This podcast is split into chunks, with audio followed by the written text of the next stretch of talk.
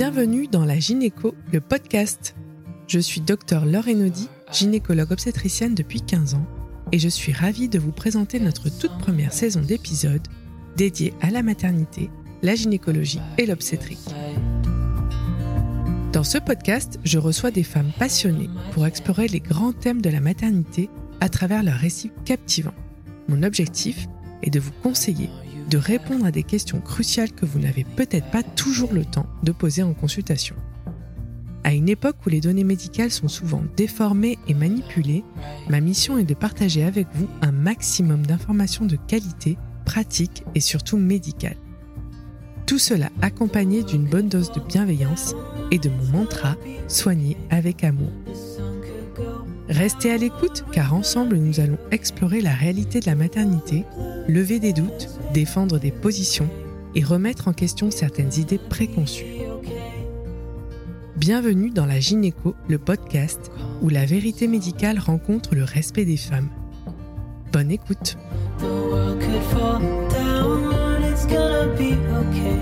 Bonjour à tous et à toutes. Aujourd'hui, je reçois Alexia. Alors Alexia, il faut savoir qu'elle arrive à l'interview avec un très joli bouquet de fleurs, qu'elle est toute fraîche, toute douce, toute souriante. Elle va nous confier comment elle et son mari Paul ont parcouru et assumé trois maternités en trois ans, rien que ça, comment ils se sont préparés à une césarienne programmée, puis deux accouchements voix basse malgré un antécédent de césarienne, et tout cela en toute simplicité et confiance, mais je ne vous en dis pas plus et laisse place à l'épisode.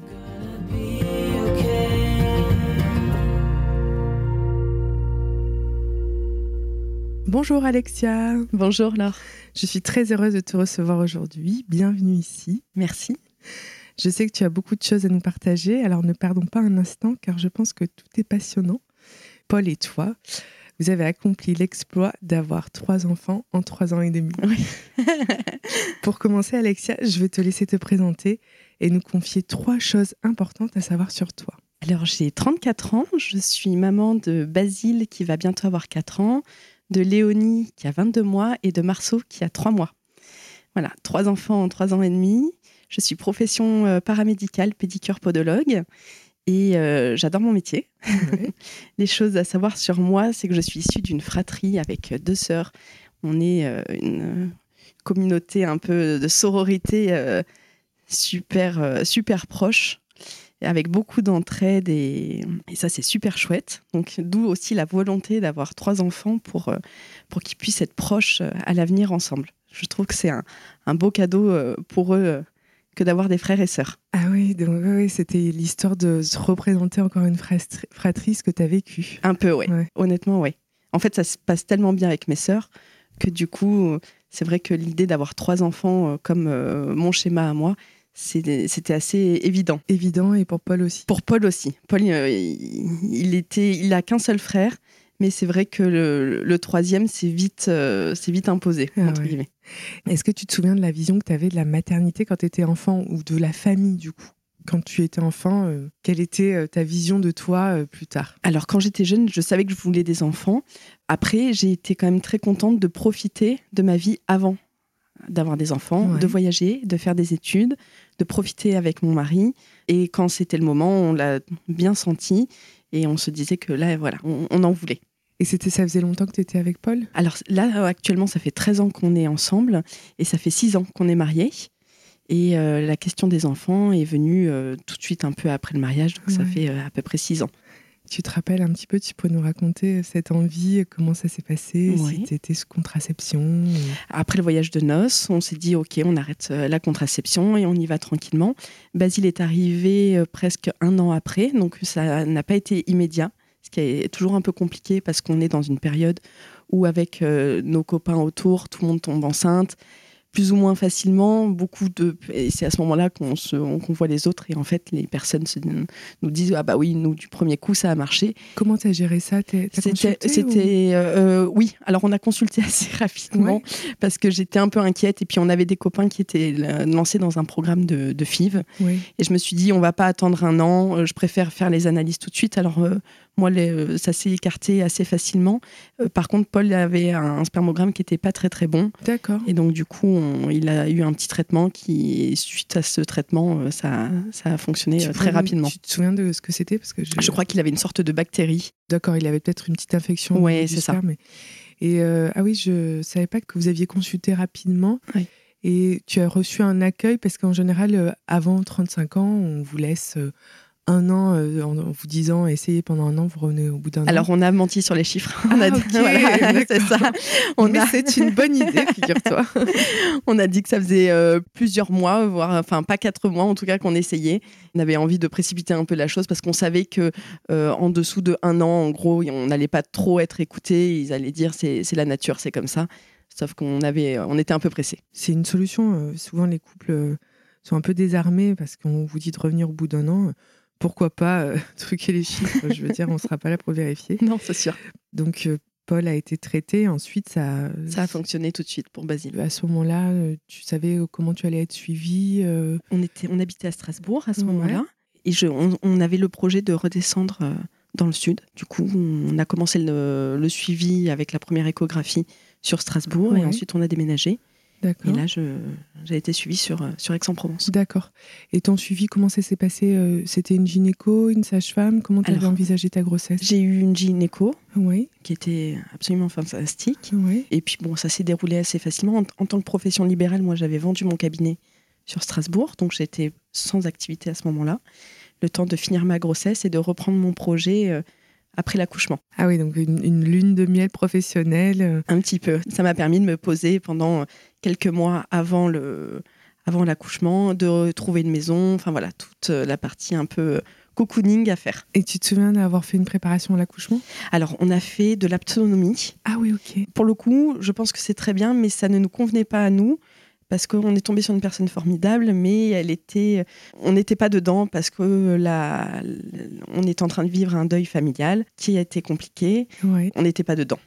On ne pouvait pas être dans la joie et dans le oui, comme elle disait parce qu'on vivait des moments assez, ah compliqués. Et oui, bien sûr, il y a des moments de. Oui, traverser un deuil pendant une grossesse, c'est compliqué. On ne peut pas être réceptif à tout. Euh. Complètement. Je vais faire un aparté sur euh, qu'est-ce que l'aptonomie, parce que je pense que tout le monde ne, sait pas euh, ce qu'est l'aptonomie. Alors, l'aptonomie, c'est une préparation à la naissance, mais ça peut être aussi utilisé dans d'autres domaines. En tout cas, ce qui nous concerne, c'est une préparation à la naissance et je dirais même plus à la parentalité. Ce sont des séances qui sont faites en individuel euh, souvent proposé par une sage-femme ou ça peut être une psychologue ou, euh, ou une autre thérapeute, où le papa et la maman sont présentes et l'idée c'est d'être vraiment dans la présence euh, avec le fœtus puisque la préparation commence pendant la grossesse et ensuite c'est un accompagnement qu'on peut réaliser quelques mois, voire quelques années après la naissance.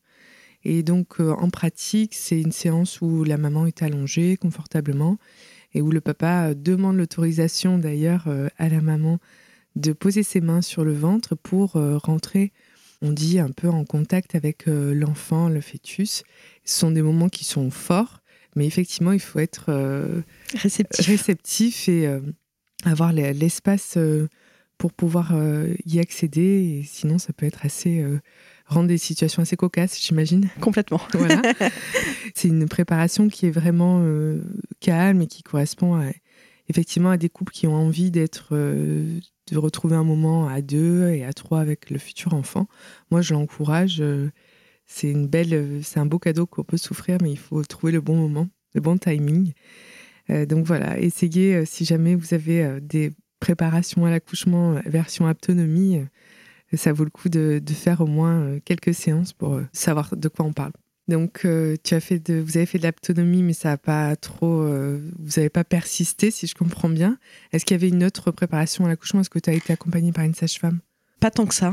Ouais. De mémoire, j'ai pas fait grand chose à part ça. Après, comme je suis un peu issue du, paramédical, toute la physiologie, je la, je la connaissais déjà. Je m'étais quand même un peu renseignée. Et puis j'avais aussi le temps de me renseigner, vu que je ne travaillais pas. Et tu étais confiante, euh, du coup, tu n'étais pas stressée comme une jeune future euh, première maman? Ben non, parce qu'en fait, j'ai beaucoup gardé des enfants, j'ai toujours été un peu en contact avec les enfants, donc j'avais déjà cette habitude-là. J'étais confiante sur moi avec un enfant, c'était sûr. Par contre, euh, ce qui était important pour moi, c'était d'avoir confiance dans le corps médical. Oui. Et le fait d'avoir trouvé la bonne gynéco, En fait, on passe les épreuves assez facilement parce qu'on se sent encadré, on se sent en confiance et rassuré. Tu l'as, ouais, tu te sentais guidée. Donc, euh, complètement. Non, je crois savoir que pour euh, votre premier, vous n'avez pas eu un plan de naissance euh, naturel. Oui. Tu peux nous raconter un petit peu cette fin de grossesse Oui. Alors en fait, Basile était en siège. D'accord. il était bien collé contre mon cœur. Donc je pense que les événements de la vie avec le, le deuil et compagnie ont fait que Basile ne s'est jamais retourné. Il était vraiment collé contre moi, en fait, vraiment au plus haut de mon cœur. Et en fait, euh, ce qui s'est passé, c'est que euh, on a essayé une version. Alors, du coup, pour euh, revenir sur la séquence, à l'écho du troisième trimestre, on vous dit que Basile était en siège. Oui. C'est une phrase que moi je peux dire aussi à la, un peu à la légère, mais je dis ah ça c'est les mamans qui veulent le garder plus près de leur cœur parce que très en contact avec la maman. Donc en siège. En général, quand un, un bébé est en siège à l'écho du troisième trimestre, on recontrôle l'échographie 15 euh, jours ou 3 semaines après. Mais on, préconise aussi à la maman de faire euh, de l'acupuncture, de l'ostéopathie. Est-ce que tu Ça, j'ai fait. L'acupuncture, j'ai fait. L'ostéopathie aussi. Donc ça n'a pas marché Rien n'a marché. D'accord. Jusqu'à ce qu'on te propose de faire une version par manœuvre externe, c'est bien Exactement, oui. Tu nous racontes Oui. Alors en fait, on a, on a le choix pour la version. Donc nous, on l'a accepté parce qu'on s'est dit on met toutes les chances de notre côté pour avoir un accouchement en voix basse pour le premier. Et en fait, on est arrivé à, le matin à la maternité. Donc il faut être à jeun. Et la manœuvre, euh, elle se fait en salle d'accouchement, sous perfusion, je crois, de mémoire. Et en fait, on, part des manœuvres en étant très décontracté. On essaye de retourner le bébé. Ça n'a pas été une expérience euh, hyper agréable. C'est pas très douloureux, mais c'est pas très agréable. Et c'est surtout, j'ai trouvé ça très traumatisant pour le fœtus à l'intérieur. Tu t'es dit, euh, oulala, euh, j'ai peur que ce soit traumatisant pour lui. Oui, et puis même dans, ses, dans son rythme cardiaque. D'accord. il y avait eu des, petits, des petites baisses à certains moments qui t'ont inquiété? Qui m'ont inquiété, oui. Je me... Alors après, on regrette pas de l'avoir fait parce que si ça avait marché, ça aurait été super. Tout à fait. Voilà, on a, on a tout essayé et on n'a pas de regret sur le fait d'avoir une césarienne derrière. Je vais reprendre un peu sur la version par manœuvre externe. Dans, les, euh, dans tout ce que vous pouvez lire, on appelle ça une VME. Alors ça dépend euh, beaucoup des maternités, mais le protocole est globalement euh, toujours un peu le même. On fait venir la maman après qu'elle ait vu l'anesthésiste. Euh, aux alentours de 35-36 semaines d'aménorrhée. Elle vient euh, souvent accompagnée du coparent pour être le plus détente possible. Elle se présente à la maternité. Alors euh, nous, effectivement, dans notre structure, ça se fait en salle d'accouchement, mais ça peut être très bien fait dans une salle dédiée de consultation et beaucoup moins médicalisée. On perfuse la maman d'un produit qui permet de détendre l'utérus, qui est le salbutamol. Ça, c'est protocolisé dans certaines maternités. On branche bien sûr le monitoring pour enregistrer euh, l'état euh, euh, du bébé et vérifier que tout va bien, qu'il n'y a pas trop de contractions. On réalise une échographie pour vérifier qu'il est toujours en siège. Et ensuite, c'est le gynéco qui réalise la manœuvre aidé par une sage-femme. Voilà, je, vous invite vraiment à, à, communiquer au plus avec le gynéco qui va réaliser la manœuvre. La manœuvre ne doit pas être douloureuse parce que ça ne sert à rien d'aller dans la douleur mais euh, qu'elle soit désagréable, ça c'est une chose, enfin, c'est un fait, on, prévient les patientes. Certaines euh, versions euh, marchent du premier coup, d'autres, il faut s'y reprendre à deux, trois fois. Voilà, ça ne doit pas être fait dans trop la lutte contre le bébé, c'est évident. On doit plutôt l'inviter à tourner. Et on le fait en, posant nos mains sur le, le, ventre de la maman, sous contrôle échographique. Et ensuite, il y a une surveillance. Donc, il y a une surveillance immédiate par monitoring. Et le lendemain, on reconvoque la maman pour euh, surveiller à nouveau le rythme cardiaque fœtal. Si la manœuvre réussit, eh bien, la tête est en bas et à ce moment-là, on, vérifie quand même le lendemain que le bébé ne se soit pas retourné parce que ça peut arriver. On dit qu'il y a des chances de réussite, euh, une manœuvre sur deux est réussite et ça dépend aussi de l'expérience du gynéco et de sa façon de faire. Mais bon, euh, grosso modo, une manœuvre sur deux est réussite et on a plus de chances lorsque la maman a eu déjà une ou deux grossesses, parce que l'utérus est bien plus détendu. Et lorsque le, bébé ne se retourne pas, on va reprendre avec euh, notre entretien avec Alexia, puisque ça a été le cas. Donc vous, avez su tout de suite qu'il s'était pas retourné. Et du coup là, la césarienne euh, commence à vraiment se, se profiler. Alors, on t'a pas proposé euh, un accouchement voix basse du siège? Si, on me l'a proposé. Et comme je faisais confiance euh, à la gynécologue, euh, je, me suis dit, OK, pourquoi pas? Mais de toute façon, je savais qu'entre-temps, on allait avoir plein de contrôles. Et, on allait aviser en fait au jour le jour en fonction de, de l'arrivée du bébé, et puis du poids et de comment il allait grossir et compagnie. Est-ce que vous avez fait un pelvis scanner? Oui, tout à fait. Et en fait, c'est suite au pelvis scanner qu'on a décidé d'une césarienne programmée. Parce que euh, la mesure de son crâne, de mémoire, était trop importante. D'accord. Ah oui, donc euh, il y a eu une contre-indication à la voix basse. Exactement. Donc ça, c'était plutôt, euh, j'allais dire, confortable pour vous, dans le sens où il n'y avait pas vraiment de prise de décision, puisqu'on te contre-indiquait l'accouchement du siège. Alors pour revenir, après la version par manœuvre externe, c'est vrai que quand le bébé ne se retourne pas, on fait faire un scanner du bassin à la maman. Euh, c'est une imagerie qui est très rapide. Hein. Il y a vraiment, en, un cliché, on prend les mesures du bassin de la maman et on les confronte euh, aux mesures euh, notamment bah, de la tête du fœtus et du poids global du fœtus à venir. Donc on essaie de faire des estimations de poids fœtal les plus raisonnables et les plus précises possibles, ce qui est compliqué en fin de grossesse. Et en fonction de la grossesse, en fonction du bassin et des mesures du bébé, on donne un accord voix basse ou pas. Donc dans le cas d'Alexia, c'était une contre-indication à la voix basse sur une probable, euh, on va dire, un gros bébé ou une suspicion de macrosomie. Donc cette fin de grossesse, elle a été marquée par euh, voilà, programmation de la césarienne. Exactement. 15 jours avant les termes, j'imagine. Exactement, oui. Je me souviens, on était euh, à la maternité, j'étais accompagnée de ma meilleure amie cette fois. Et quand on m'a dit, quand la gynécologue m'a dit, bon, bah là, les mesures ne sont pas très très bonnes, la contre-indication par voix basse, euh, dans ce cas-là, on a, on a programmé la césarienne. Et je me souviens, j'étais très contente parce que je commençais à en avoir marre d'être enceinte. et du coup, euh, je me souviens d'avoir un énorme sourire en me disant c'est bon, dans une semaine, il sera là, dans ce cas. Et la sage-femme qui me regarde et qui me dit elle va pas bien du tout, la dame. Ah elle va nous faire un nervous breakdown sur le parking. il faut la garder un petit peu. et ça, c'était assez rigolo. J'étais ah non, non, je, suis contente. Ça, je, ah oui, je, je, sais qu'il y a une date maintenant et on sait quand est-ce qu'il va arriver. Et c'est vrai, tu l'as bien vécu alors Oui. Parce que souvent, les patientes, elles sont déçues quand il y a quand même un projet voix basse euh, à la base. Euh, ouais, tant mieux, tant mieux. En fait, moi, je m'étais mise euh, déjà dans l'idée que tout pouvait se passer. Donc je m'étais pas fait un schéma très particulier d'un accouchement, que ce soit naturel par voix basse ou césarienne. J'étais ouverte un peu à tout et je me suis dit, je fais confiance au corps médical, je me fais confiance à moi, je suis bien entourée et je suis bien traitée, entre guillemets. Donc, il euh, n'y a pas de raison que ce soit une césarienne ou une voix basse. Le principal, c'est que le petit aille bien et surtout que je sois pas trop endommagée. C'est-à-dire que si euh, je devais accoucher par voix basse avec un bébé en siège, j'avais plus d'inquiétude sur ce schéma-là. D'accord. Et c'est ta nature à toi d'être dans la confiance et de en fait, ma, nature, c'est d'être, euh, quand je suis bien entourée, je fais confiance. D'accord.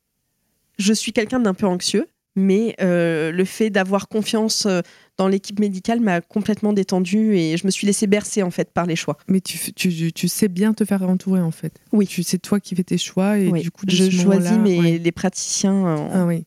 C'est important ça pour toutes les patientes qui vont nous écouter de, se dire si vous vous sentez pas en sécurité de changer en complètement. oui, bien sûr. La césarienne programmée s'est bien passée? Super. Alors ça, c'est assez drôle comme parce qu'on nous dit voilà, vous avez rendez-vous telle date à telle heure et en fait comme si on allait, euh, je sais pas, acheter, acheter un, faire des courses ou quoi. Et du coup, on arrive à la maternité à 9h. Euh, on... Bonjour, euh, vous venez pourquoi bah, Je viens accoucher.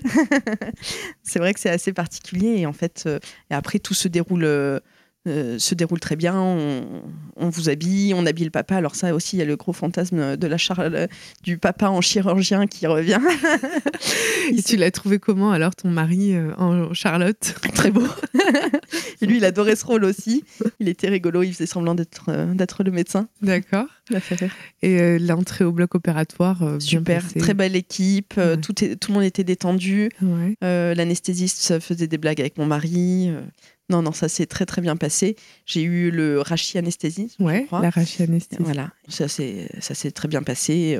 J'ai eu un petit malaise euh, avant le ah avant la, césarienne parce que euh, voilà j'ai eu une petite baisse de tension, mais après l'anesthésiste était là pour rattraper. euh, Ouais, c'est vrai que la- souvent la rachianesthésie, ça, donc la manière dont on anesthésie les, les césariennes, c'est vraiment une injection euh, euh, dans le rachis et ça peut provoquer une hypotension. Et souvent, le moment où moi j'entre, au- par exemple, au bloc opératoire, les mamans elles sont en train de faire un malaise juste après la pose de la rachianesthésie. Donc ça, c'est assez euh, courant et le malaise passe vite. Donc euh, après la césarienne s'est bien déroulée, tu as pu voir euh, du coup Oui. Basile tout de suite? J'ai pu. Alors oui, en fait, euh, la gynécologue l'a sorti. Ouais. Alors, ce qui était bien, c'est qu'on avait aussi les commentaires. C'est voilà, j'ouvre, euh, il y a un bras qui sort, un deuxième bras, et là, on entend Basile euh, qui, qui pleure. Ouais. Tout de suite, il est mis par-dessus le champ, et à ce moment-là, on, on me le met un peu contre moi. D'accord. Et alors là, euh, il pleurait pas mal, et en fait, tout de suite, il s'est calmé à mon contact. Donc ça, c'était assez fort. Ouais, ça, Et euh, ça a duré quelques secondes, mais pour moi, ça m'a suffi à que ce soit pas traumatisant. On m'a pas enlevé mon bébé. Il est parti tout de suite en soins avec euh, mon mari, et euh, je savais qu'il était bien surveillé, qu'il était avec le papa. Et ça s'est ça s'est très bien passé. Et moi, pendant ce temps-là, je suis restée un petit peu toute seule, enfin avec l'équipe, Mhm. le temps de, de recoudre, euh, de refermer. de refermer Ouais, tu as eu une césarienne douce complètement. euh, qu'on invite de plus en plus à réaliser. euh, déjà de présenter un enfant à la naissance, euh, c'est facile. De, Oui. Si l'enfant crie, de le- de l'amener en peau à peau, enfin Ouais, plutôt c'est joue à exactement. joue. voilà, c'était ça, le joue à joue là. Ouais, le joue à joue qui est tellement important pour la maman. Et ensuite, si possible, l'installer en peau à peau, mais ça, c'est encore euh, compliqué dans certaines structures. Ou alors que le papa, pfft, il file euh, Mhm. dans la salle d'accueil du bébé. Et, euh, et ensuite, j'imagine qu'il a fait le à peau.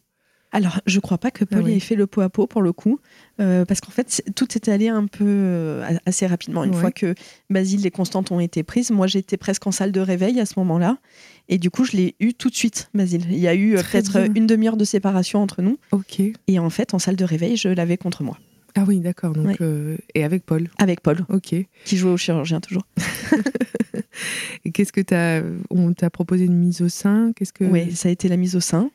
Donc, euh, et pendant deux heures, on est restés euh, tous les trois dans la, dans la salle. Et, euh, et on a profité de ce moment parce que ces moments-là sont quand même magiques. Ah oui. Et c'était un projet pour toi d'allaiter Oui. Ouais. Oui, ça, ça a toujours été. Et ça a très bien fonctionné tout de suite. Alors, bien sûr, la montée de lait se fait pas immédiatement, Mhm. mais le bébé a tout de suite pris. Basile était en forme. Moi, j'étais très bien aussi. tu, tu veux dire que tu t'es bien remise de la Ah oui, césarienne complètement, oui. Donc t'es restée euh, cinq jours à la Je maternité suis restée cinq jours. On a adoré ce moment-là. Oui. C'était vraiment euh, très puissant, surtout pour le premier où on n'a rien d'autre à faire. On n'a pas d'autres enfants à la maison qui nous attendent. Non, c'était très très sympa. C'était la période avant le Covid, donc on avait des visites à Ouais. la maternité et ça c'est un vrai sujet. Euh, C'est-à-dire que toi, tu, tu étais contente qu'il y ait de la visite? Non, pas tant que ça. D'accord. Enfin, pour certaines personnes, oui, mais des fois on a eu des copains des parents. ah oui, oui, oui. Ah, voilà, un peu trop. un euh, peu trop. D'accord. T'as quand même persisté dans l'allaitement euh, Oui. Pour Ouais, euh, ouais. Alors, la mise au sein, enfin voilà, l'allaitement pour le premier a été assez compliqué, les crevasses, les saignements. Tu t'es fait accompagner par euh, des Oui, alors professionnels ça, pour le coup, la maternité était, était assez réactive sur, euh, sur les douleurs qu'on pouvait avoir, sur l'accompagnement, les bouts de sein, le- les coquillages d'allaitement et compagnie. Donc, on avait eu, euh, on a tout testé et finalement, ça s'est rentré dans l'ordre. Et une fois que la montée de lait était là, ça s'est très très bien passé.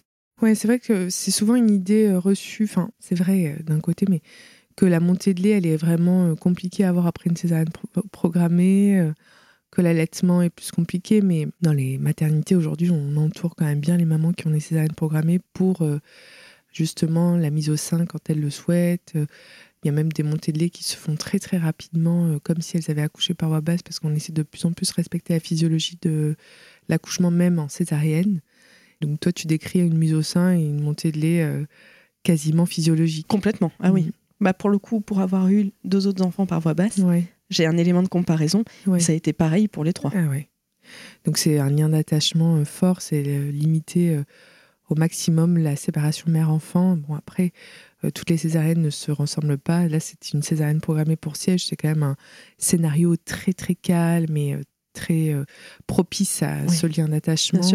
Donc, Même euh, dans l'équipe médicale, on a senti que voilà, tout était euh, sous contrôle, entre guillemets. Il n'y avait pas d'imprévu, le bébé allait bien, il n'y avait pas d'urgence, en fait. Voilà, donc la maman et le bébé vont bien et, et tout de suite il y a la symbiose et cette montée de lait qui se, qui se fait. Et sur une première césarienne, quand les suites sont simples, euh, vous récupérez très vite. Donc une fois à la maison, après c'est euh, avec un peu d'aide, je pense, de ton mari, mais Oui, tout est, bien sûr. tout Non, non. roule.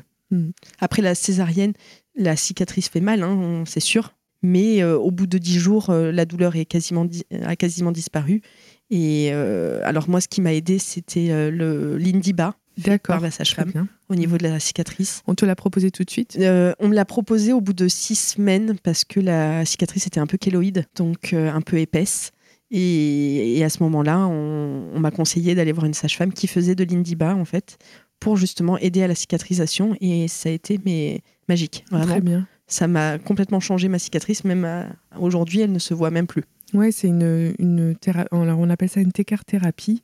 C'est la radiofréquence. On appelle ça un laser, mais c'est pas un laser. C'est bon, une machine que l'on passe sur les cicatrices. C'est vraiment indolore en plus. Ouais, très bien de le préciser. Et les- de plus en plus de sages-femmes s'équipent de cette euh, machine et elles le proposent euh, rapidement en post-partum sur les cicatrices de périnéales, donc les déchirures, les épisiotomies, et aussi sur les cicatrices de césarienne. Alors, je savais pas que six semaines après, on pouvait euh, revenir sur une kéloïde, mais tant mieux, tu vois. C'est, je pense que de toute façon, euh, ça vaut le coup de s'en occuper des cicatrices de césarienne, ne serait-ce que pour se les approprier et aussi pour euh, bah, faire en sorte qu'elles soient le moins visibles, Oui. qu'il y ait le moins de séquelles esthétiques. Tu as fait une rééducation abdominale? Un tout petit peu, mais en fait, la- ma rééducation, ça c'était plutôt tourné vers l'aspect de la cicatrice avec l'indiba. Ok. Après, le périnée n'était pas trop endommagé, vu Ouais. qu'il y avait eu cette césarienne, Ouais, tu te sentais bien. et je me sentais bien. Est-ce que tu as repris du sport ou? Alors, je suis pas trop sportive de base, Très bien. donc du coup, le sport, euh, pas trop. Bon, du coup, tu as repris ta vie euh, battante. euh, Voilà. c'est ça, tu t'es installé. euh, Oui, j'ai repris un cabinet. Et il avait quel âge, Basile? Basile, euh, il avait euh, trois mois. Ouais, Ouais. ok. Donc, euh, Le temps de rentrer à la crèche, reprendre un cabinet, refaire fonctionner un cabinet, et d'accord. puis, et puis gérer. euh, Et ouais, gérer profession libérale, c'est on n'a pas trop de, enfin, de possibilités. ouais. Est limité. Et tu, tu as continué à à allaiter ou c'était Euh, non, Basile, ça a été, euh, c'était un peu la découverte aussi avec un Ouais. premier enfant. Donc l'allaitement, c'est, et j'ai réussi à l'allaiter deux mois. Ouais. Et ensuite, euh, ça s'est arrêté progressivement. Et puis j'avais cette pression en fait aussi de reprendre le travail et de et qu'il puisse pas prendre un biberon. C'était un peu ma ma crainte.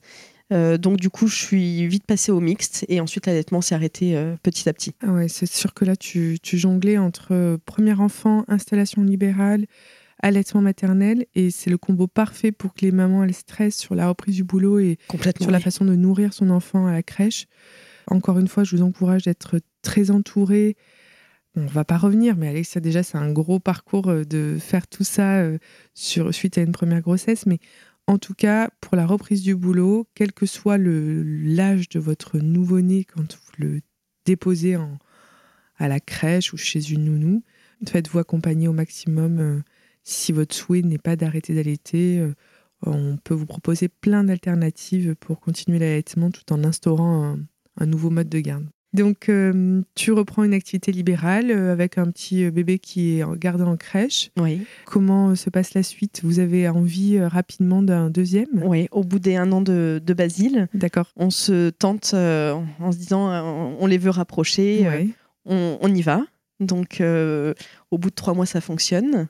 Donc, plus rapidement cette fois-là. Plus rapidement, et je fais une fausse couche à sept semaines. Tu veux nous en parler? Alors ça, ça a été compliqué pour moi de gérer parce que j'étais très triste. Parce que le test de grossesse était positif, donc tu as fait une écho de localisation. J'ai pas, eu le temps de faire une écho de Ah, nidation parce que je me suis dit, euh, j'étais en formation à ce moment-là. Enfin bref, le cabinet euh, tournait bien, Eh oui. donc euh, j'ai pas trop eu le temps de prendre le rendez-vous. Et du coup, quand je suis rentrée de ma formation, c'est là où j'ai fait la fausse couche. Alors pareil, en profession libérale, la fausse couche arrive le, le lundi soir au mardi matin. J'annule mes patients dans la journée et le lendemain, je retourne travailler. Donc ça, ça a été compliqué émotionnellement. Tu t'es fait accompagner? T'as consulté à ce moment-là? J'ai consulté, oui, et bon, on m'a confirmé que l'embryon était parti. D'accord. Là, ça a été plus compliqué parce que dans le rôle du papa. Paul n'a pas, je pense, compris euh, un peu ma détresse à ce moment-là.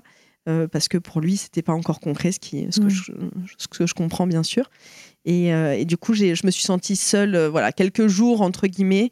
Mais après, voilà, le, la vie reprend le dessus. On a quand même un enfant à, à s'occuper et on, on, repart de plus belle. Oui, c'est jamais évident. Enfin, ça laisse un petit peu toujours. ça laisse des traces, des traces forcément. Mais la bonne nouvelle, c'est que deux mois après, je retombe enceinte.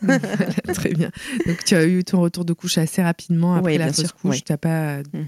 Dû attendre. Ça, c'est une bonne nouvelle pour vous. Et euh, donc, deux mois après, euh, test de grossesse positif. Voilà. Ok, très bien. la veille de, mes, euh, de mon anniversaire.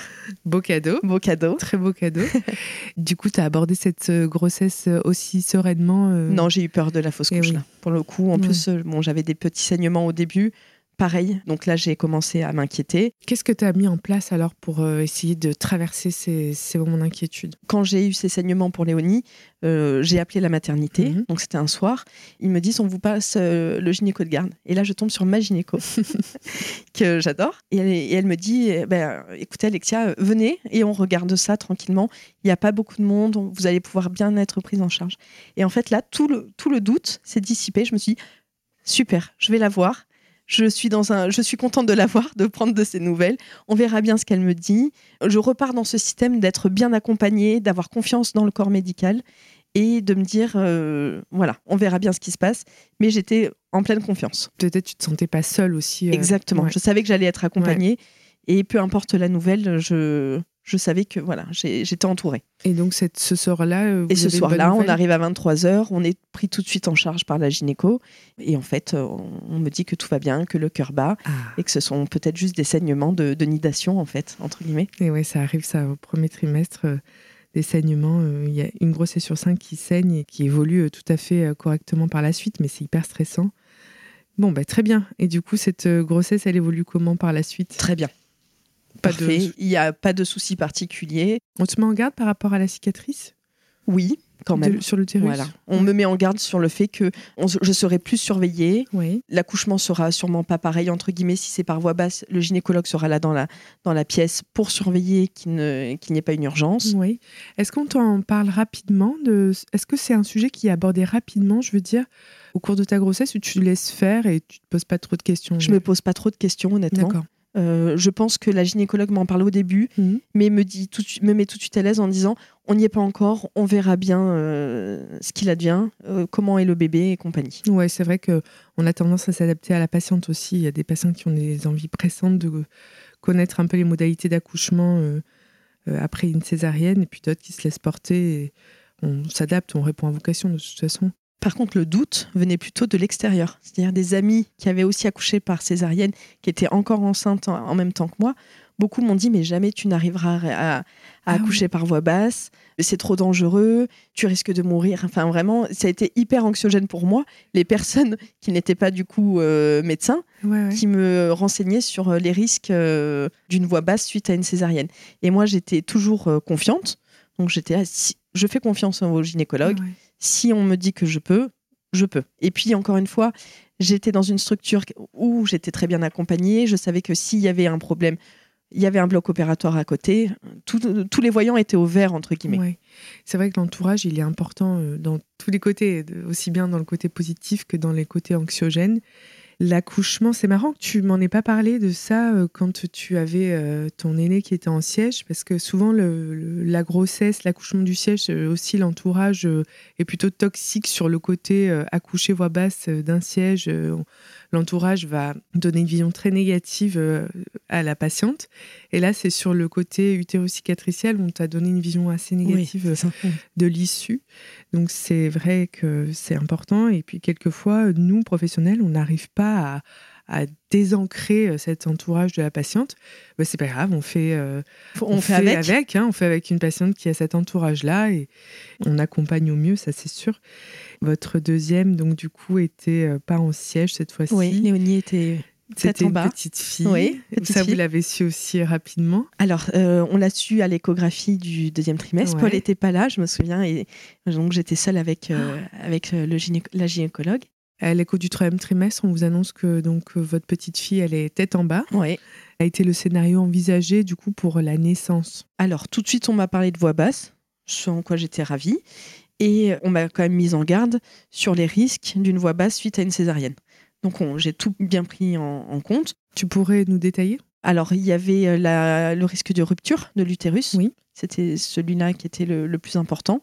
Mais encore une fois, euh, on m'a tout de suite rassurée sur le fait que j'allais pas être seule à accoucher, qu'il allait pas avoir euh, que Paul et moi. Il y avait la sage-femme et la gynécologue. le bloc était prêt en cas de souci. Enfin, voilà, il n'y avait pas trop de. Ouais, le discours qu'Alexia nous témoigne aujourd'hui, il est important lorsqu'il y a eu une première césarienne, puis une tentative d'accouchement par voie basse. Donc il y a des prérequis, il faut que l'enfant soit la tête en bas. Certaines maternités tolèrent l'accouchement voie basse après une césarienne d'un siège, mais c'est pas toutes les maternités, donc je veux pas prendre ce discours général, mais en tout cas, le plus souvent, on tolère lorsque la tête est en bas et que le bébé n'est pas trop gros. Ça dépend aussi beaucoup du motif de césarienne, de la première césarienne, mais dans le cas d'Alexia, c'était une césarienne pour siège, donc quelque chose de très programmé et qui est plutôt de bons pronostics sur euh, l'accouchement voix basse après une césarienne. Et l'accord voix basse est donc euh, envisagé déjà après l'écho du premier trimestre par l'obstétricien qui suit euh, la grossesse. Et la première consultation dédiée aux modalités d'accouchement, effectivement, le couple est informé des risques et des inconvénients de la balance bénéfice-risque d'accoucher versus une césarienne à nouveau programmée. Et le premier risque que l'on met en évidence que l'on explique au couple, c'est ce risque de rupture utérine. C'est la cicatrice sur l'utérus qui, sous l'effet des contractions et de la puissance de l'intensité des contractions, s'ouvre pendant le travail et euh, projette le fœtus donc à l'extérieur de l'utérus dans la cavité abdominale, le coupant totalement des échanges euh, puisque le placenta se décolle à ce moment-là aussi et donc euh, avec un gros risque d'asphyxie et de détresse fétale. Donc on réalise à ce moment-là des césariennes en code rouge en extrême urgence. Donc heureusement, ce risque, il est limité, euh, enfin, il est rare, je veux dire, il est moins de 1% pour toutes les grossesses. C'est un risque qu'on a toujours en tête hein, sur un utérus cicatriciel. Donc euh, la maman, quand elle arrive au bloc accouchement, ben, c'est écrit en rouge dans son dossier euh, utérus cicatriciel et on ne prend aucun risque. Donc on demande que la patiente ait un cathéter de péridurale, que la péridurale soit injectée, c'est-à-dire que la maman ait les effets de la péridurale ou pas. Quelquefois, on peut accorder le, le fait qu'il y ait une, une, pose de cathéter de péridurale sans injection pour que la maman puisse continuer à déambuler en fonction de son projet de naissance. Que le travail soit plutôt rapide, c'est-à-dire qu'il n'y ait pas de stagnation. On ne tolère vraiment aucune stagnation. Donc, toutes les heures, il faut qu'il y ait une progression dans le travail. Que les efforts expulsifs soient plutôt brefs. On tolère une demi-heure en général. Voilà, il y a quand même beaucoup de prérequis et en général, on, informe le couple que même à l'arrivée en travail, on peut revoir euh, cet accord voix basse, on peut euh, dire écoutez, aujourd'hui les conditions ne satisfont pas euh, un accouchement par les voies naturelles et on fait une césarienne. Les couples sont en général bien informés et c'est une discussion que l'on mène tout le long de la fin de grossesse pour s'assurer que le couple est toujours bah, déjà motivé pour cet accouchement voix basse, toujours demandeur d'être dans cette optique-là et que les conditions euh, soient toujours satisfaites. Donc un bébé tête en bas, pas trop gros. C'est vrai qu'un bébé qui fait plus de 4 kilos, en général, on, commence un petit peu à être frileux sur euh, la voix basse et on peut vous, proposer une césarienne. Mais voilà, sachez qu'il y a aussi des couples qui demandent une césarienne programmée et, dans ces cas-là, bien sûr, on, accède à la demande. Alors j'avais euh, revu un petit peu les chiffres, mais sur tout le panel des utérus des patientes qui ont eu une césarienne, la moitié accouche par voie basse, par choix. Enfin, la moitié vont choisir une césarienne programmée. L'autre moitié, il y a 70% de réussite d'accouchement voie basse. Donc, c'est quand même des bons pourcentages. C'est pas pour vous encourager, mais c'est juste pour euh, euh, désenclaver ces idées reçues dont tu parlais, Alexia, euh, sur l'accouchement voix basse après une césarienne et ces, ces idées un peu négatives ou noires, voilà, qui peuvent faire peur au couple. Donc je reviens un petit peu à toi après ce grand laïus sur l'accouchement voix basse après une césarienne. Je vais te laisser nous raconter cette, euh, bah, cette mise en travail. Alors c'est les contractions ont lieu le vendredi soir vers, vers 10h. Donc je réveillais pas Paul. Et Ah bon euh, pas tout de suite. J'avais eu une petite baisse de morale euh, dans la journée, mais après euh, chaque, euh, chaque accouchement voix basse, euh, je remarque que la journée d'avant, Ah j'ai un moral au, au plus bas. Et le soir, euh, les contractions arrivent euh, tranquillement, mais je sens que le travail commence à se, à se faire. Vers euh, 11h30, j'appelle la maternité en disant j'ai des contractions. Elle me dit c'est douloureux. Je dis non. Et là, j'en ai une énorme qui est douloureuse. Je dis ah bah si, là, ça devient douloureux. Tu préviens au téléphone que tu es un utérus cicatriciel? Oui. Oui, très bien. Ça, Ouais, c'est ouais. un- quelque chose qu'il faut que vous gardiez en tête. Bien aussi. sûr. Ouais. À ce moment-là, je réveille Paul. Je lui dis que le travail a l'air d'avoir commencé. On appelle euh, ma sœur pour qu'elle vienne garder euh, Basile qui dormait, forcément. Et là, les contractions deviennent euh, très intenses. Alors, d'un autre côté, euh, c'est vrai que je, je suis ravie de vivre ce moment-là, mais je m'y attends, je m'attendais pas à de telles douleurs, entre guillemets. Donc, du coup, on part euh, rapidement à la maternité. Et là, on, on me dit que voilà, je, le, le travail a, a commencé. Euh, je me tords dans tous les sens. Euh, au bout d'une heure et demie à la maternité, la dilatation est adéquate pour avoir la péridurale, et ce qui fait du bien parce qu'en plus c'était la nuit, donc peut-être que je tolérais moins bien la douleur su- suite à, à la fatigue. Ouais. Et là, on peut se reposer tous les deux. D'accord, donc grande plénitude après la pause de péridurale. Ah oui, plus aucune douleur. Tout se passe bien. La sage-femme vient une fois par, euh, par heure. Est-ce qu'elle re- voilà, est-ce qu'elle euh, tu sens un entourage euh, plus présent du fait que tu as une cicatrice sur l'utérus ou non Pas, pas plus que ça. On t'en reparle pas. De toute façon, le dossier a été staffé entre Exactement. guillemets. ouais, Ok, donc tout le monde est serein au- autour de toi. complètement. C'est le message que je veux passer aussi, c'est que Oui, voilà, une fois qu'il y a la péridurale, là le travail euh, se déroule comme un c'est ça, exactement. On va dire euh, standard. Donc euh, toi tu ressens Je ressens plus rien. Ouais. Je suis bien. En plus, je, je peux dormir. d'accord. Et euh, on voit que le travail avance euh, correctement. À un moment donné, il stagne, on me fait passer sur le côté. Et là, forcément, en une demi-heure, euh, je, je suis à dilatation complète. Et Et, oui, et c'est on me dit, bah, on va pouvoir y aller. Là, ça va, ça va se faire. D'accord. Donc, euh, Donc on t'a posturé, on dit, euh, on t'a posturé pendant le travail, on t'a mis Oui. un petit peu. on m'a mis sur le côté. Très bien.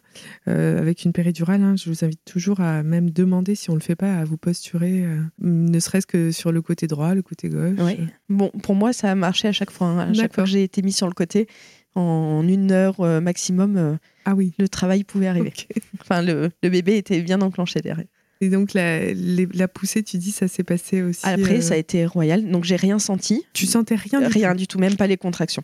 Ce qui n'était pas hyper bon parce que du coup, je savais pas quand est-ce qu'elles arrivaient. C'est vraiment le monitoring qui nous guidait sur les contractions qui arrivaient. Et la sage-femme qui. Et la sage-femme aussi. La gynécologue était présente. D'accord. Et du coup, en une poussée, euh, Léonie est sortie.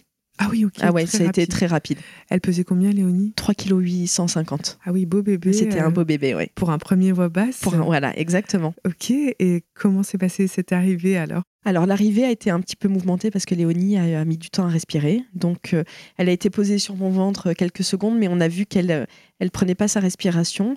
Du coup, elle a été mise dans le berceau à côté pour être un petit peu ventilée. Ouais. Et, euh, et au bout de, alors nous, ça nous paraît une éternité, hein, mais au bout de quelques secondes, elle a fini par, euh, par pousser son, son premier petit cri. D'accord. Mais Et- ça reste une expérience assez, hum, pas traumatisante, mais quand même assez difficile d'y repenser, de euh, voilà, ce, ce schéma-là où le bébé est quand même à côté, la sage-femme euh, transpirait Ah à ce moment-là, et pourtant elle, elle avait de l'expérience. Donc du coup, euh, je me suis dit bon, c'était pas, c'était pas très simple. Après, Tu veux dire que tu as senti le stress de la Un petit peu, oui. Ouais. Tu as senti un peu le- la précipitation autour de la naissance de Léonie, Oui, euh, le fait qu'elle n'ait pas poussé le cri tout de suite? Non, et puis la, la pédiatre a été appelée en urgence. Ouais. Euh, la sage-femme s'occupait du, du bébé. Après, j'avais la gynécologue qui était avec moi et Mhm. qui me disait rassurez-vous, tout va bien, ça va, ça va aller. Et elle a même commencé à me recoudre à ce moment-là. Tu avais une déchirure J'avais des déchirures, Ouais. ouais. Oui, oui. Ah oui, c'est vrai que c'est un scénario que je pense pas à préciser, mais les sutures des déchirures vaginales se fait immédiatement après une naissance. Et bien souvent, effectivement, on s'occupe du bébé, euh, le pédiatre s'occupe du bébé avec la sage-femme ou une auxiliaire, et le gynéco ou la sage-femme suture la maman. Donc, euh, il y a du monde dans cet accouchement. C'est ça. On s'occupe des deux en même temps, c'est vrai. C'est une vision qui est importante à décrire Oui. parce que quelquefois, on n'est pas censé le savoir et, euh, et toute suture euh, euh, vaginale qui saigne en tout cas doit être assez rapidement suturé parce que sinon ça peut créer aussi être responsable d'hémorragie de la délivrance. Donc euh, on s'en occupe rapidement. Et Léonie, donc une fois qu'elle a été aspirée, j'imagine, et ventilée, on te l'a remise. On me l'a remise sur le ventre et là je l'ai gardée pendant plusieurs heures. D'accord. sans, sans, problème. Et en peau à peau. En peau à peau. Elle était surveillée, le rythme cardiaque était bon. Ouais. Que penses-tu de ce premier accouchement par voie naturelle? Alors j'ai apprécié. Alors c'est vrai que pour Basile, tout s'était très bien passé, j'étais ravie, mais il me manquait le fait d'avoir poussé et d'avoir eu des douleurs. Bon, là, les douleurs, je les ai eues. Oui. Donc ça, c'était réglé. Euh, mais j'étais contente d'avoir eu cette sensation de pousser, même si j'avais rien senti parce que la péridurale avait très bien fonctionné. Et j'étais contente d'avoir vécu ce moment-là.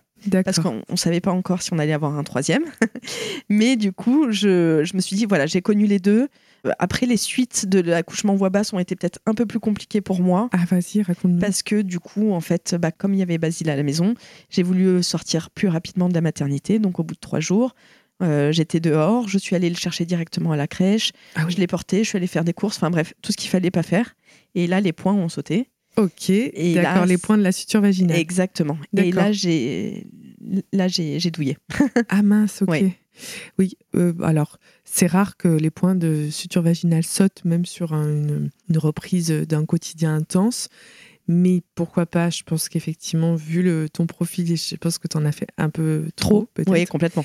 juste pour préciser, tu as l'été Léonie? J'allaitais Léonie, Donc, bien sûr. Ok. Et ça s'était bien passé, la montée de lait Oui, euh, super. Beaucoup moins douloureuse que pour Basile. Ouais. C'était vraiment. Euh, c'était, c'était très fluide. Hein. D'accord. Mais la montée de lait s'est faite en pareil, hein, à 3-4 jours euh, suite à l'accouchement, euh, comme Basile en fait. Hein. Oui, là c'est vraiment le, ton postpartum du deuxième, il a plus été marqué par la reprise du quotidien, Basile, oui, exactement. Euh, Léonie au sein, mais du coup en plus mm. une suture qui... Plusieurs sutures qui ont, ah qui ont lâché.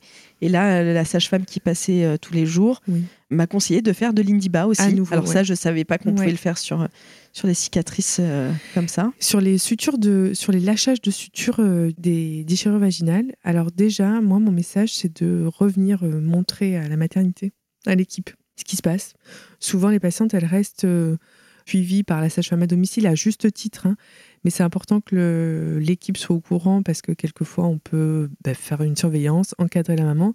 Alors toi, tu as un profil où tu prends bien en charge les choses, mais il y a des mamans qui peuvent créer une anxiété très intense euh, là-dessus. Et ensuite, euh, c'est le point de départ d'une dépression du postpartum. Donc même tout ce qui est douleur du périnée qui paraît anormal ou un petit peu sorti des sentiers battus, moi je vous invite de revenir voir l'équipe pour qu'on instaure un suivi, d'une part. Et effectivement, l'Indiba aussi marche bien sur les lâchages de sutures. Enfin, du coup, en tout cas, pour le coup, en une ou deux séances, c'était réglé. En termes de douleur. En termes de douleur et, de, cicatrisation, bien sûr.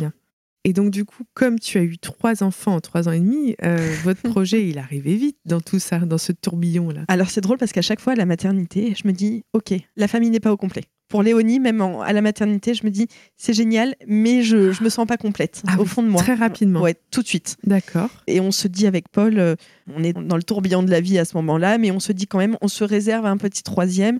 À ce moment-là, en plus, pour la petite histoire, j'avais fait appel à une voyante et elle me dit que je lui demande s'il y aura un troisième. Elle me dit oui, il y aura un troisième. Ce sera un, petit garçon. Mais elle me dit dans, dans 3 ou 4 ans. Donc je me dis, ok, bon, c'est cool. Ça faisait partie de votre plan que ce soit un peu plus. Euh, voilà, on s'était dit, il faut que ce soit un petit peu espacé, même en termes de, de garde à la crèche, euh, ça a un coût également. Donc on, on se dit, voilà, pour l'entrée de Léonie à l'école, on, on, réfléchira si l'envie est toujours là pour un petit troisième. Et en fait, il est arrivé beaucoup plus tôt que prévu. C'était pas donc pas programmé. C'était pas programmé. Euh, en sachant que, enfin voilà, pour Basile, ça n'a pas été instantané, ni pour Léonie. Donc, on a été un petit peu. C'était sous contraception? euh, Non. D'accord. non, la méthode naturelle. Donc il faut que je me renseigne un peu mieux sur la méthode naturelle. Je tombe enceinte et là, ça a été un petit peu le choc. Euh, je savais pas trop comment réagir. Et, Léonie, elle avait quel âge? Léonie, elle avait 9 mois. Ah ouais, donc, c'était très tôt. Vraiment, c'était très tôt. Et puis surtout, on en était un peu dans le tourbillon de la vie entre Basile, qui était un petit peu difficile à ce moment-là, Léonie, bébé également. Et là, se dire OK pour un troisième, euh, ça va être, euh, ça va être compliqué. Donc moi, je, je, flippe un petit peu. Je vais chez la sage-femme pour, euh, pour faire une échographie de nidation. Et là, elle me dit, je crois qu'il y a deux poches. Et là, je dis, ah là, ça va être très compliqué. Je me sens pas du tout capable d'avoir des jumeaux aussi rapidement. Et elle me dit, écoutez, on fait un contrôle dans une semaine et on voit. Et une semaine après, en fait, non, c'était juste euh, la structure de l'embryon qui apparaissait avec deux poches, mais pas du tout. Il y avait qu'un seul, il y avait qu'un seul embryon. C'est vrai qu'au premier trimestre, il y a des images que quelquefois on n'explique pas. D'accord, donc le, stress des jumeaux est écarté. Exactement. Le stress de la fausse couche aussi. Aussi, parce, que, le cœur battait. Très bien. Et là, on, se pose quand même la question euh, avec, euh, avec Paul. Et tout de suite, il est hyper rassurant, alors que moi, j'étais très inquiète. La question d'interrompre la grossesse ouais. Ok. Ouais. Et en fait, il me dit, mais de toute façon, que ce soit maintenant ou dans deux ans, c'est pareil. Euh, on voulait ce troisième, il n'est pas là par hasard, il est hyper rassurant, donc il me met complètement en confiance. Donc moi, je me mets, alors je fais une nuit blanche, je fais mes calculs, euh, les crèches, l'école, le, travail et Organisation. Voilà, organisation, il est 4 heures du matin. Et en fait, euh, ok, allez, on y va, go. Et en fait, pendant plusieurs jours, ça a été le, Paul qui doutait. Ensuite, c'était moi. Ensuite, c'était Paul. Et au bout d'une semaine, ça s'est régulé. On était tous les deux chauds. Donc, euh, on était assez contents au final euh, de cette euh, nouvelle expérience qui arrivait. Ouais, vous avez vraiment fait l'expérience de la surprise là. Ouais, ah oui. Mm. Et puis ça a été une surprise pour la famille aussi. Je me souviens l'avoir annoncé à ma mère au restaurant.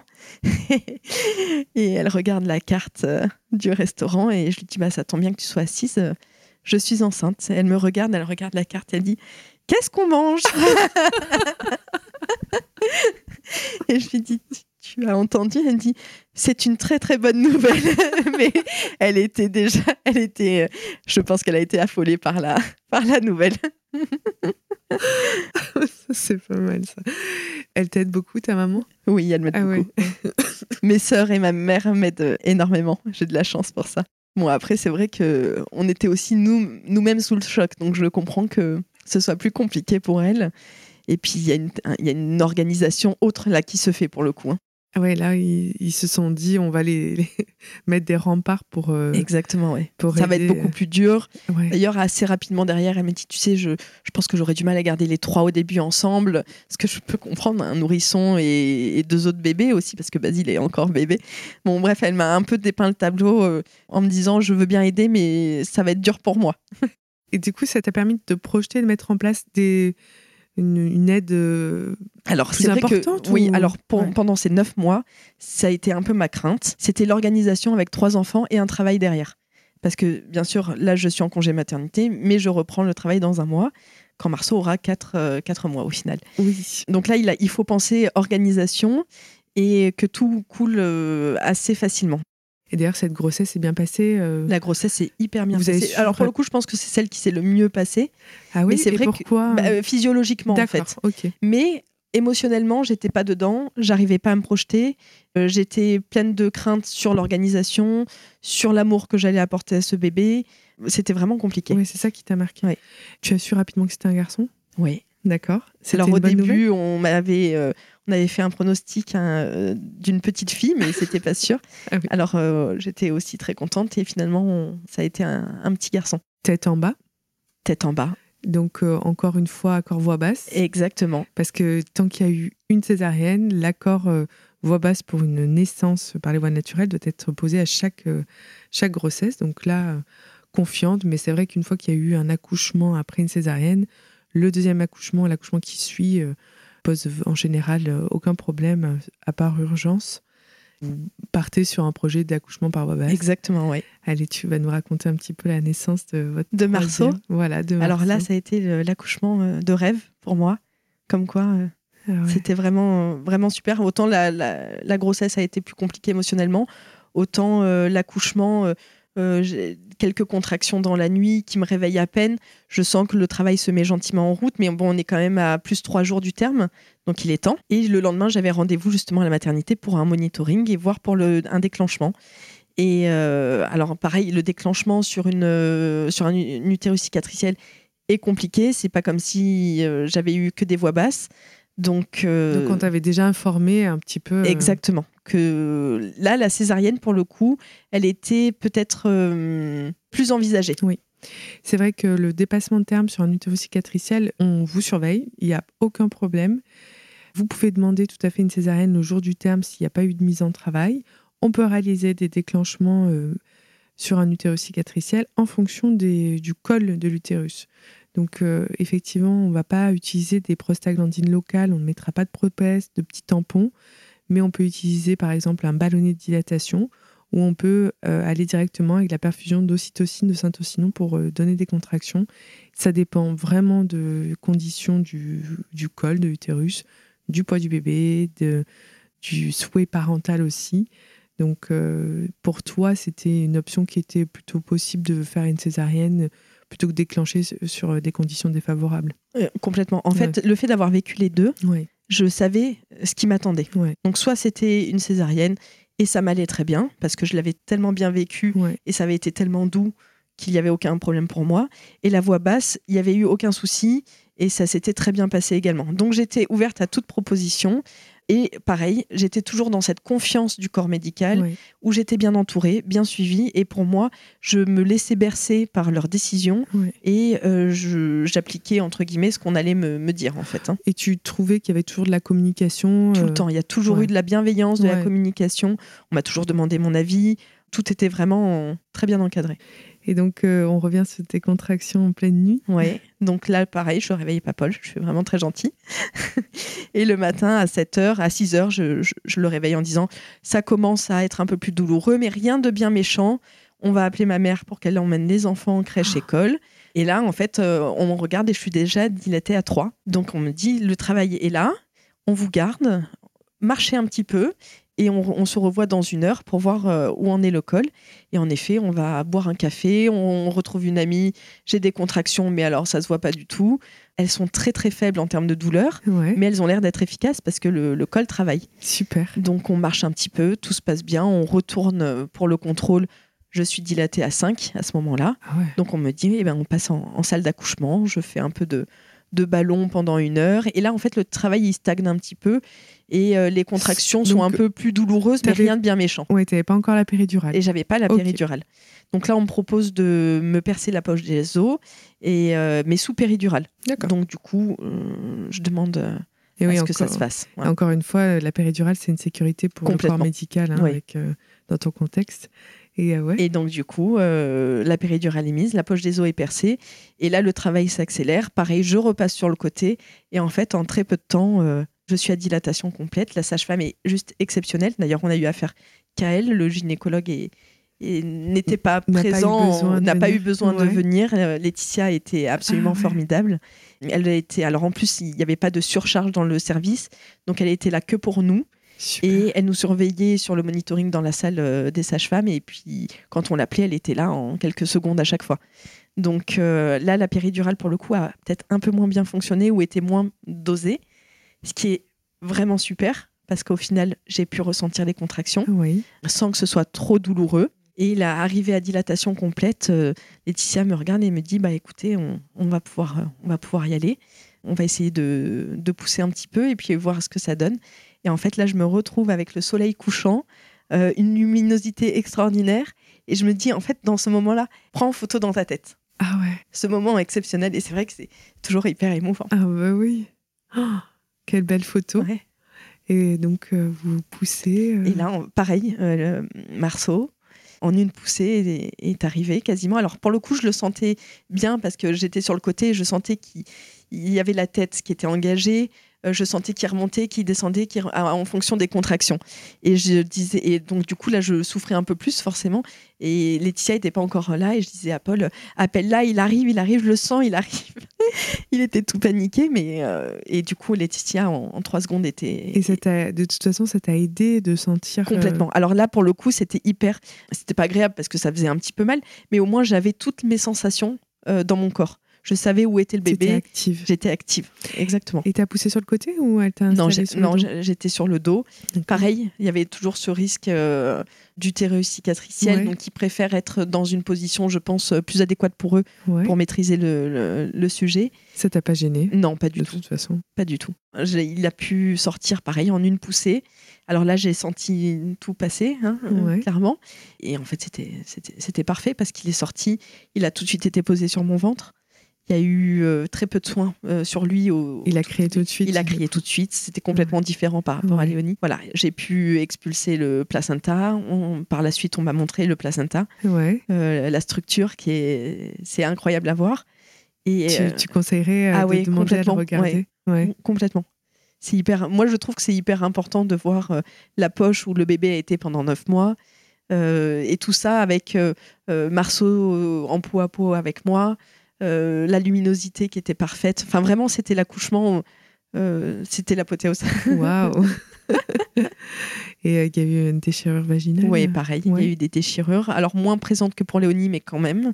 Alors, pareil, la péridurale, comme elle était moins bien dosée, je l'ai un peu plus sentie, mais rien de, rien de très douloureux, entre guillemets, c'est gênant, mais tu veux dire que tu sentais la suture en bas Et Marceau était en peau à peau sur toi Et Marceau était en peau à peau sur moi. C'est vrai qu'on peut, vous pouvez demander à réinjecter ou est-ce qu'on fasse une anesthésie locale.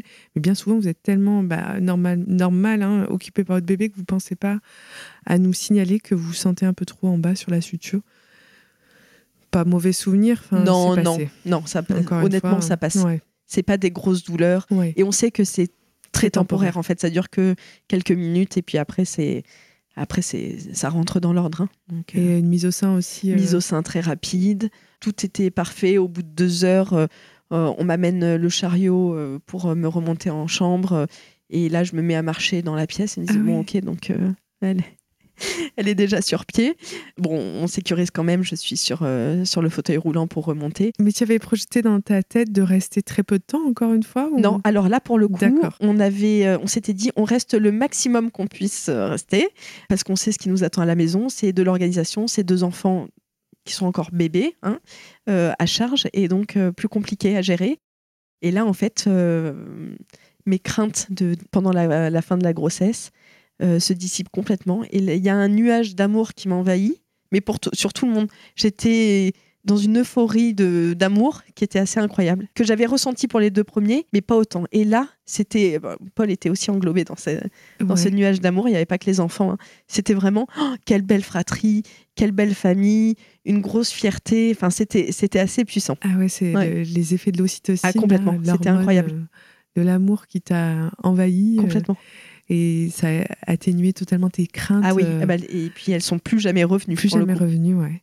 Et Marceau a intégré cette famille euh, de tout petit euh, très rapidement. Oui, et puis il a été super bien accueilli par ses frères et sœurs. Alors ça, pareil, les, les, rencontres entre frères et sœurs sont absolument magiques. Ils sont venus te voir à la maternité Ils sont venus, oui. Ouais. C'était superbe. Oh. Et ah c'est vrai que c'est, ce sont des moments qui sont gravés quand même euh, au fond de nous euh, à vie, je pense. Hein. C'est presque les plus beaux moments. Vous avez filmé? Oui, on a tout filmé. La rencontre Moi aussi, je conseille de filmer euh, ces rencontres-là, de mettre peut-être le téléphone branché sans que quelqu'un filme. Mais, Exactement. Après, les enfants, ils sont tellement dans l'euphorie qu'ils ne remarquent pas qu'on filme, hein, clairement. C'est vrai. Mais c'est vrai que ça, ça crée des souvenirs pour eux plus tard même. C'est incroyable. C'est de beaux souvenirs et ton postpartum à la maison, alors avec tes deux bébés, enfin tes trois bébés quoi. Eh ben, ça s'est plutôt bien passé. J'ai eu beaucoup d'aide aussi de ma famille. Donc ça, déploiement des aides. Exactement. Donc là, c'était c'était la mission. Il fallait que je sois aidée au tout début. Euh, avec tout le monde et ça a bien fonctionné. Après, euh, cet élan d'amour, il est resté. J'ai pas eu de dépression. Marceau, euh, même encore maintenant, je le regarde, j'ai l'impression d'être sa huitième merveille du monde. Il est tout plein de sourires et je me dis mais comment j'ai pu avoir des pensées comme ça alors que je, l'aime en mourir quoi. Ah Toutes les craintes se sont dissipées euh, suite à l'accouchement quoi. Ouais, le, le cœur s'agrandit. Ah, complètement, oui.